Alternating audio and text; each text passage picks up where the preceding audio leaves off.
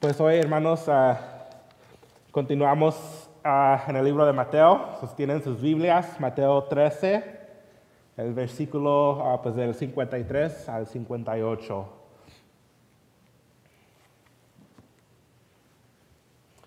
Dice así, cuando Jesús terminó de contar esas parábolas, se fue de ahí. Y al llegar a su tierra comenzó a enseñar a la gente en la sinagoga.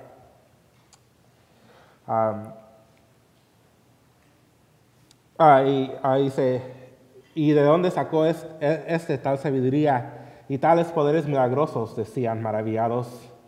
¿No es acaso el hijo del carpintero? ¿No se llama su madre María y no son sus hermanos Jacobo, José, Simón y Judas? ¿No están con nosotros todas sus hermanas? Así que de dónde sacó todas esas cosas?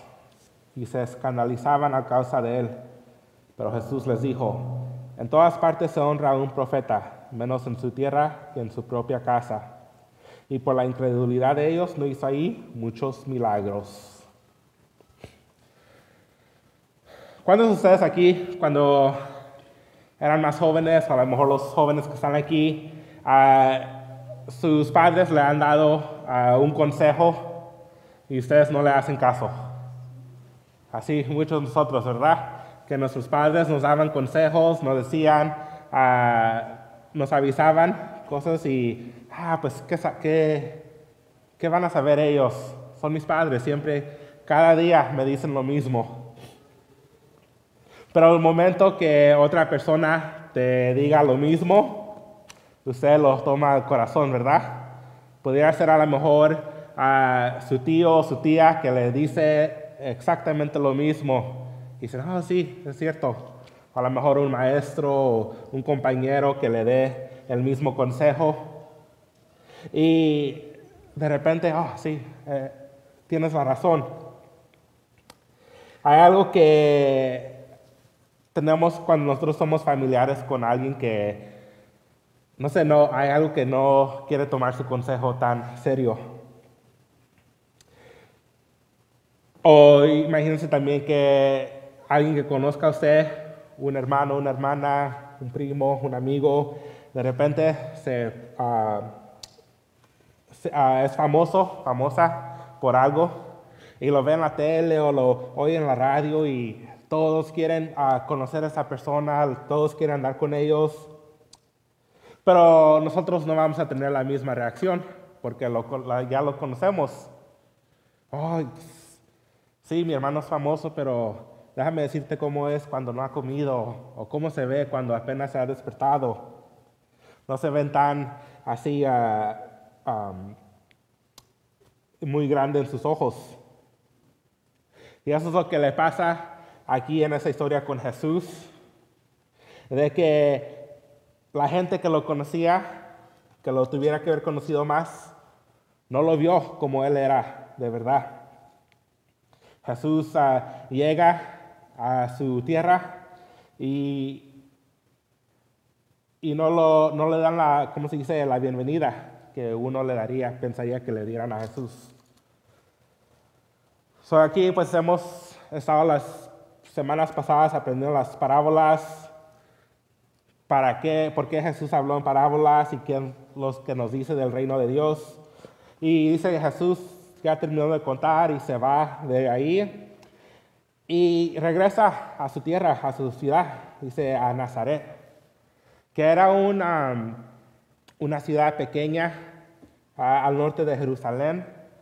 Y era una ciudad que no se veía que tenía mucha importancia. Cuando en una de las otras, uh, en el Evangelios, cuando Jesús se encuentra con uno de sus discípulos, la primera, la primera cosa que ese discípulo, Natanael, dice, ¿podrá salir algo bueno de Nazaret? Entonces, esa es una ciudad que no tiene importancia, no, no vale nada. Y creo que todos nosotros conocemos ciudades o tierras así, que decimos, ah, pues eh, no hay nada impresivo de esto, no hay nada que, que sea maravilloso. Ah, yo crecí ahí en California, en Long Beach, y una de las ciudades que estaba a nuestro alrededor era, era la ciudad de Compton. Y si usted no conoce a Compton, Ah, es una ciudad que ah, años atrás tenía mucha violencia, muchas pandillas. Para los que conocen un poco de, de la música de hip hop, hay muchos grupos salieron de ahí y que hablaban de la violencia que había en esa ciudad.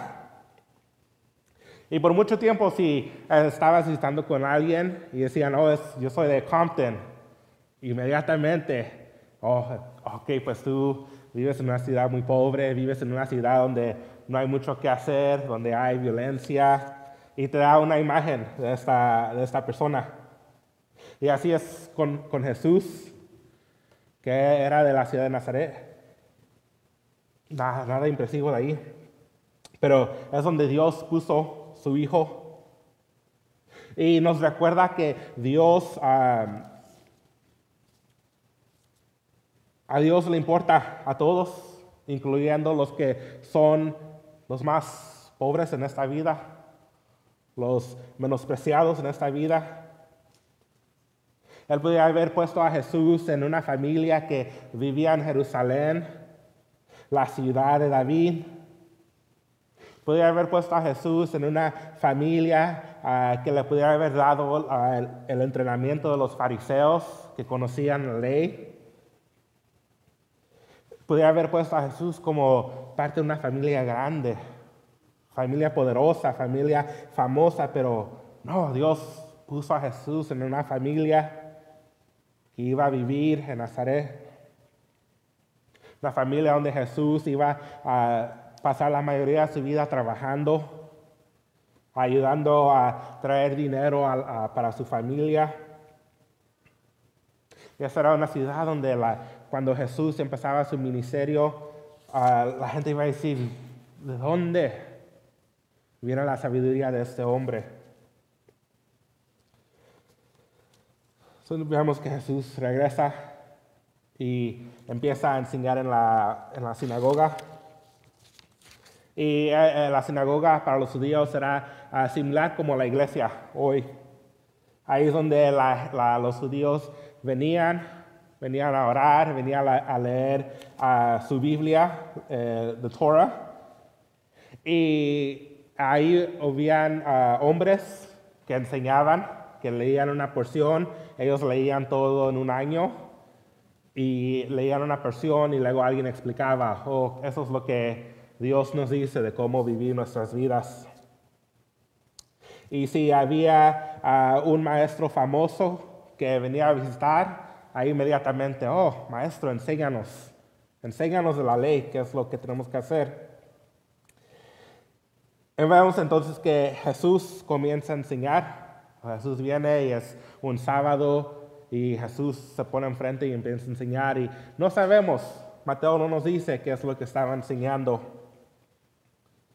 Pero cada vez que vemos que Jesús habla a la gente, Él habla como con uno que tiene autoridad, con uno, como uno que sabe lo que está diciendo.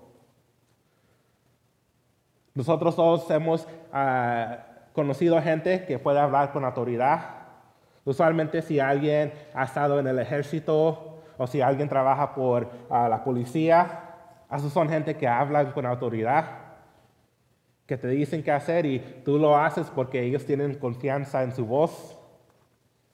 Que dicen, oh, Adolfo, vete para allá. Y porque así hablan, ok, pues ahí Adolfo va para allá. Y así es como Jesús habla con autoridad cuando Él está leyendo las escrituras. Cuando Él está hablando del reino de Dios, Él no duda lo que dice. Él habla con confianza. Y Él les está hablando estas buenas noticias a la gente. ¿Y cuántos de nosotros no nos gustaría uh, tener Jesús uh, aquí predicándonos a nosotros? ¿Verdad? Si Ah, si viniera alguien y hiciera, oh, Jesús está ahorita en la capilla enseñando, en un segundo yo estaría en este cuarto solo. Yo sé que todos ustedes se hubieran para allá, ¿verdad? Entonces, qué maravilloso haber sido para la, para la gente que pudiera escuchar Jesús predicar, que él sabía lo que estaba diciendo que les estaba predicando las buenas nuevas de Dios. Uno que hablaba con autoridad, que les decía lo que tenían que hacer. Pero las respuestas de esta gente es diferente. Ellos están maravillados, pero no maravillados a lo que Él dice. Están maravillados ah, por su sabiduría y, y dice por sus poderes milagrosos. ¿De dónde sacó este hombre tal sabiduría y tales poderes milagrosos? es pues una buena pregunta.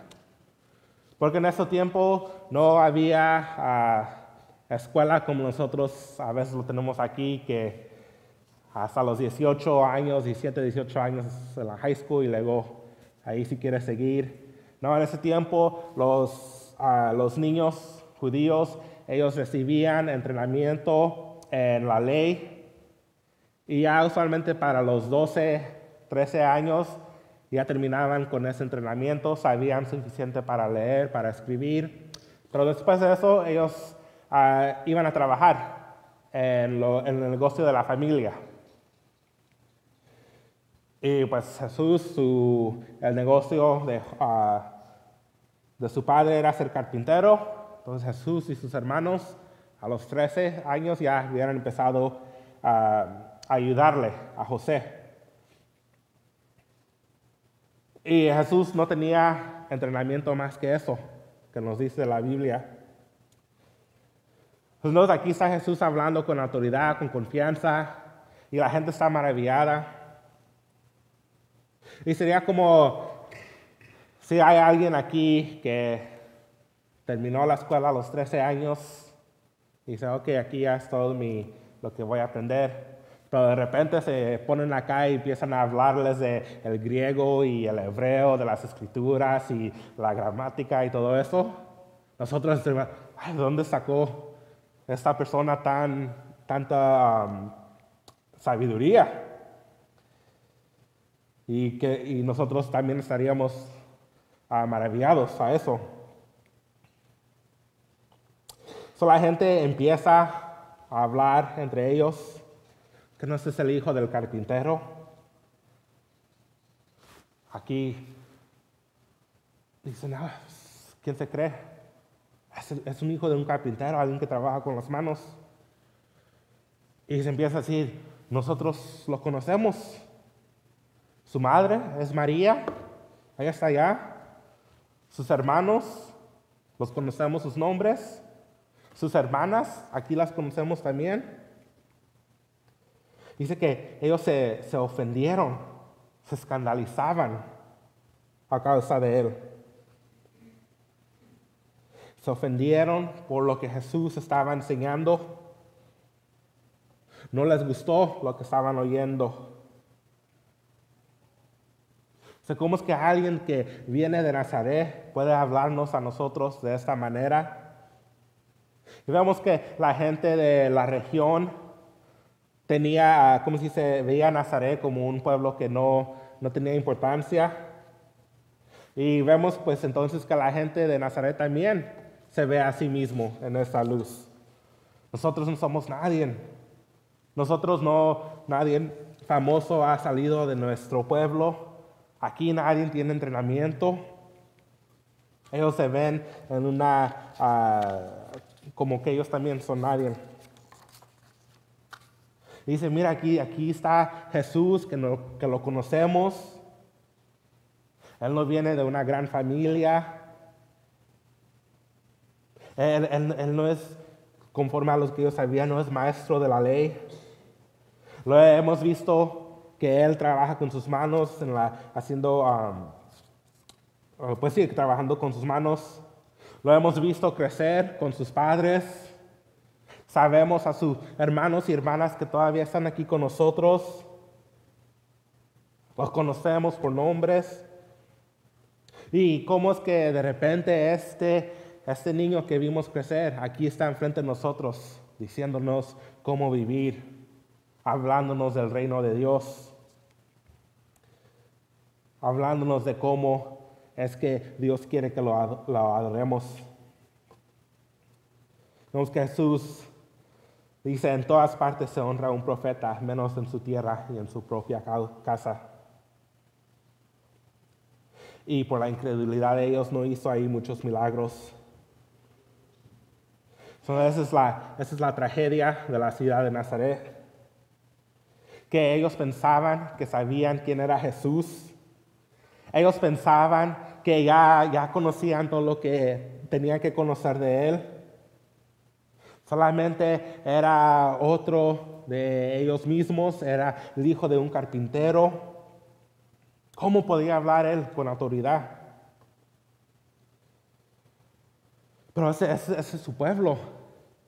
Ese es donde Jesús creció. Y aquí es donde Jesús ah, tuviera que haber tenido la más honra. Muchos de nosotros y a la ciudad en que crecemos y hay alguien famoso de ahí, cuando gente viene a visitar les decimos, oh mira, aquí, aquí es donde creció esta persona. Como le dije, yo, yo soy de Long Beach y ahí ah, hay dos personas famosas que siempre hablamos, uh, para los que conocen, Snoop Dogg, un, un rapero, y la actriz Cameron Diaz. Ellos dos son de Long Beach. So, cuando vienen gente a visitar, les digo, oh, mira, ellos aquí son la, la escuela, la high school que ellos uh, fueron, uh, es a dos cuadras de mi casa allá en Long Beach. Y les digo, oh, mira, si ves para allá dos cuadras, ahí es donde ellos fueron a la high school, ahí es donde ellos tenían amigos. Es algo que, oh, ok, porque conocemos a alguien famoso de una manera, déjame enseñarte a dónde ellos estaban. Y así uh, debería que haber sido con Jesús. La gente le tuviera que haber dado su honor en Nazaret. Decir, oh sí, pues Nazaret no es nada, no es un pueblo grande, no, no tiene mucho. Pero mira, aquí es donde creció Jesús. Aquí es donde el que está haciendo milagros, el que está hablando con autoridad, él aquí creció. La gente lo conocía, lo habían visto crecer. De, cierta manera, habían ah, posiblemente que María les había dicho cómo es que Jesús vino a nacer, de su visita de un ángel, de que fue el Espíritu Santo ah, que cayó sobre ella. Ellos habían oído los milagros, habían oído de cómo él había, ah, ¿cómo se dice?, retado a los fariseos. Y la gente de Nazaret tuviera que haber sido la primera a decir, mira, aquí está nuestro Salvador. Aquí está el que va a salvar a Israel de sus pecados. El que le va a levantar el trono de David. Pero se escandalizan, se ofenden. No lo quieren ver como, ah, como Él es. Ellos tienen una imagen de quién Jesús tiene que ser. Y cuando Él ah, no, ¿cómo se dice? No, no vive a esa imagen, ellos lo desechan. ¿Y cuántos nosotros no hemos estado ahí en un momento, a lo mejor estamos ahí en este momento, que nosotros tenemos una idea de quién Jesús es? Tenemos una idea de cómo es que Jesús tiene que actuar. Decimos, oh, este, ese Jesús es solo el hijo de un carpintero. Oh, él es solo un maestro, él es solo un profeta. Y vemos en Jesús a alguien que solamente es un cordero, que es dulce, e inocente, que nos perdona nuestros pecados todo el tiempo pero cuando Jesús empieza a hablar como un león, cuando Él actúa como el rey y señor de nuestras vidas, no queremos tener nada que ver con ese Jesús. No queremos un Jesús que habla con autoridad. No queremos un Jesús que nos llama al arrepentimiento que nos dice, basta con los pecados que antes hacías. No queremos un Jesús que nos dice, ah, carga tu cruz y sígueme. Queremos un Jesús que nos dice, oh, como estás viviendo está bien, así sigue. Queremos un Jesús que es nuestro mejor amigo, que nunca nos pide nada de nosotros, pero que nosotros siempre le podemos pedir algo de Él. Y dice, ah, pues Jesús nos conoce. Él sabe que mis intenciones son buenas, aunque no siempre hago lo que tengo que hacer. Y sí, Jesús es listo para perdonar y para, sí, para perdonar sus pecados. Pero Jesús también nos llama al arrepentimiento. Y Él no nomás dice, no matarás. Pero dice, si estás enojado con tu hermano, ya empezaste en ese camino de matar. Jesús nos dice, no cometas adulterio. Y no solo eso, pero si has visto a una mujer con ah, codicia, ya lo has hecho en tu corazón. Es un Jesús que nos, uh, ¿cómo se dice? Nos da más.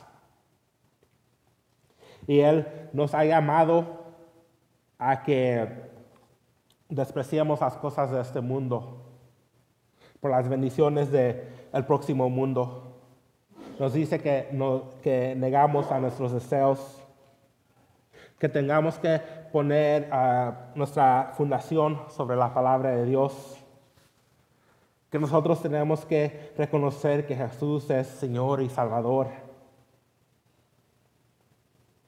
Pero ese es el Jesús, ese no es el Jesús que a veces queremos, que, nos, que, que deseamos en nuestros corazones. todos nosotros, cada día estamos ahí y decimos, ah, Jesús, pues déjame, déjame hacer esto. Déjame, déjame seguir mis, mis deseos. Déjame seguir lo que yo quiero hacer. Queremos un profeta que nos habla exactamente lo que queremos oír. Un sacerdote que intercede pero sin sacrificio. Un rey que reina pero sin autoridad en nuestra vida. Y ese no es quien es Jesús. Él es el profeta que vino a darnos la palabra de Dios. Él, es el sacerdote que dio su vida por nosotros. Él es el rey que reina con autoridad y que un día regresará a establecer su reino. No es solo el cordero perfecto, inocente, que fue inmolado, pero también es el león de Judá que va a destruir sus enemigos él es el rey soberano de todo el universo. Dice, Él es el alfa y la omega, el principio y el fin. Él es el que sostiene todo con su poder, el que es digno de nuestra adoración. ¿Ese es el Jesús que usted conoce? ¿Ese es el Jesús que usted adora? Dice, ven a mí. Jesús dice, porque mi yugo es ah, fácil y mi, ah, y mi carga es ah, ligera. Ven a mí, dice Jesús, y yo te daré descanso de todas tus obras. Ven a mí y haré que tú descanses en pastos juntos a aguas de reposo. El mismo Jesús que habla con autoridad es el mismo Jesús que está cerca de los que tienen un corazón quebrado, que está listo para abrazar, para saludar a aquellos que se han ido, que está listo para sanar nuestras heridas. La invitación es para todos que quieren venir. Dice que en eh, esta parte termina que dice, no hizo ahí muchos milagros por la incredulidad de la gente. No es que Jesús no podía hacer esos milagros, pero es porque la gente no venía a Él. ¿Cuántas veces en los evangelios ah, vemos esta imagen de Jesús en medio de la gente, sanándolos, enseñándoles, desde la mañana hasta la noche? Y hay ah, multitudes de gente, tanto que Jesús se tiene que a veces esconder, se tiene que huir de ellos. Gente que quiere escuchar, que quieren ver el poder del Señor. Pero Nazaret, en su pueblo, en su tierra, la gente no venía. Hizo pocos milagros porque no creían y no querían venir a Él. Y a veces me pongo a pensar si Jesús a lo mejor lloró sobre Nazaret, como luego iba a llorar sobre Jerusalén. Oh, Nazaret, ¿qué obras hubiera hecho aquí? Pero ustedes no querían venir. ¿Qué milagros les hubiera enseñado? Pero ustedes se ofendieron, se escandalizaron. Nosotros sabemos que el mensaje de la cruz es un mensaje de escándalo. Nos dice que nosotros somos pecadores, que necesitamos salvación, que nuestras obras para salvarnos son en vana, que nosotros podemos ah, vivir una vida tratando de hacer obras buenas, pero no significa nada sin el sacrificio de Jesús. La ley nos enseña que nosotros somos pecadores y nosotros no nos queremos mirar a nosotros de esa manera, ¿verdad? ¿Quién quiere que les diga, oh hermano, usted es un mentiroso? Oh hermano, usted es un codicioso. No, ¿verdad? Nosotros nos, gusta que la gente nos diga, oh hermano, usted que siempre da tanto dinero a la iglesia, qué bueno, oh, hermano, usted es... Uh, tan hermoso. Nos gusta que la gente nos diga las cosas buenas. Tratamos de buscar nuestra vanagloria. Pero el mensaje de Jesús es un mensaje simple. Los que están cansados, vengan a Él. Los que se sienten oprimidos, vengan a Él. Los que ya no quieren luchar, vengan a Él, vengan a Jesús. Muchos de nosotros tenemos diferentes ideas de quién es Jesús. Pensamos que lo conocemos. Uno de nosotros a lo mejor decimos, oh, este es, una, es un rey que es muy opresivo. Es alguien que nos dice, oh, en esta vida no puedes divertirte, no puedes tener gozo, porque todo es sufrimiento. A, otros vemos, lo vemos a él como alguien que dice, aquí están las reglas, tienes que seguir esto y esto y esto y esto. A lo mejor otros vemos a Jesús como alguien que ah, cuando pecamos no nos dice nada, ¿cómo está? Pues te dejo pasar esta. Que Jesús no le importa lo que pasa en nuestras vidas.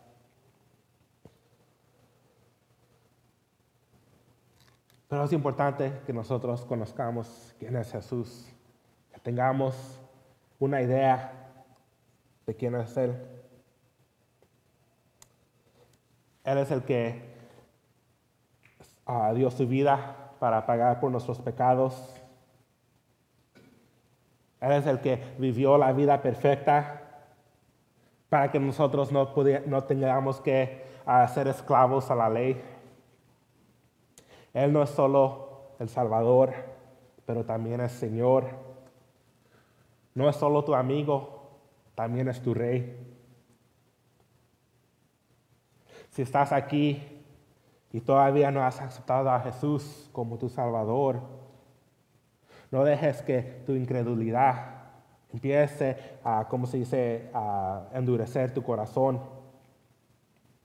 Como vimos unas semanas atrás en la parábola del sembrador, la palabra viene y cae. Y hay muchos diferentes tipos de, de tierra. Y para la gente de Nazaret, ellos oyeron la palabra, pero inmediatamente no, no, tomó, no tomó la palabra en sus corazones.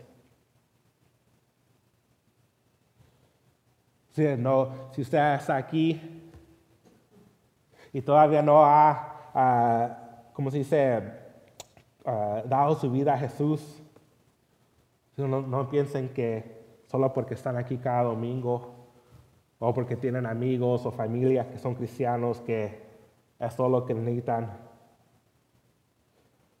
No, lo que necesitan saber es que Jesús es más que un profeta, es más que un ah, maestro. Él es el rey que demanda nuestra adoración. Y es cuando vemos a Jesús por quien Él es, que nosotros recibimos ah, la libertad, la salvación. Y para los que están aquí, que, están siguiendo a Jesús. Usted dice, ah, yo también a veces me siento como que muchas reglas para seguir, que esta vida no, ¿dónde está el gozo de esa vida? Jesús está ahí para escucharlo. Jesús está ahí para ah, estar cerca de usted, para sanar sus heridas. Él es el maestro que puede hacer los milagros en nuestras vidas que, que sabemos que necesitamos. la invitación está ahí. Conozcan a Jesús por quien Él es y vengan a Él y deje que Él les ayude a cargar su cruz. Oremos, hermanos. Señor, te damos gracias ah, por este mensaje, te damos gracias por tu Hijo. Ah, Señor, te pido que durante esta semana que nuestros corazones puedan estar abiertos a la realidad de quién tú eres, de que tú eres nuestro amigo, que caminas con nosotros, que nos das consolación, que nos, uh, nos ayuda, nos apoya, pero también tú eres nuestro Salvador, que dio su vida por nosotros, que también tú eres el Rey que reinas en nuestra vida, que reinas con autoridad y que nosotros podamos someter nuestras vidas a la realidad de quien tú eres. Y para aquellos que no te conocen, Señor, que tu Espíritu Santo esté obrando en sus corazones. En el nombre de Jesús, amén.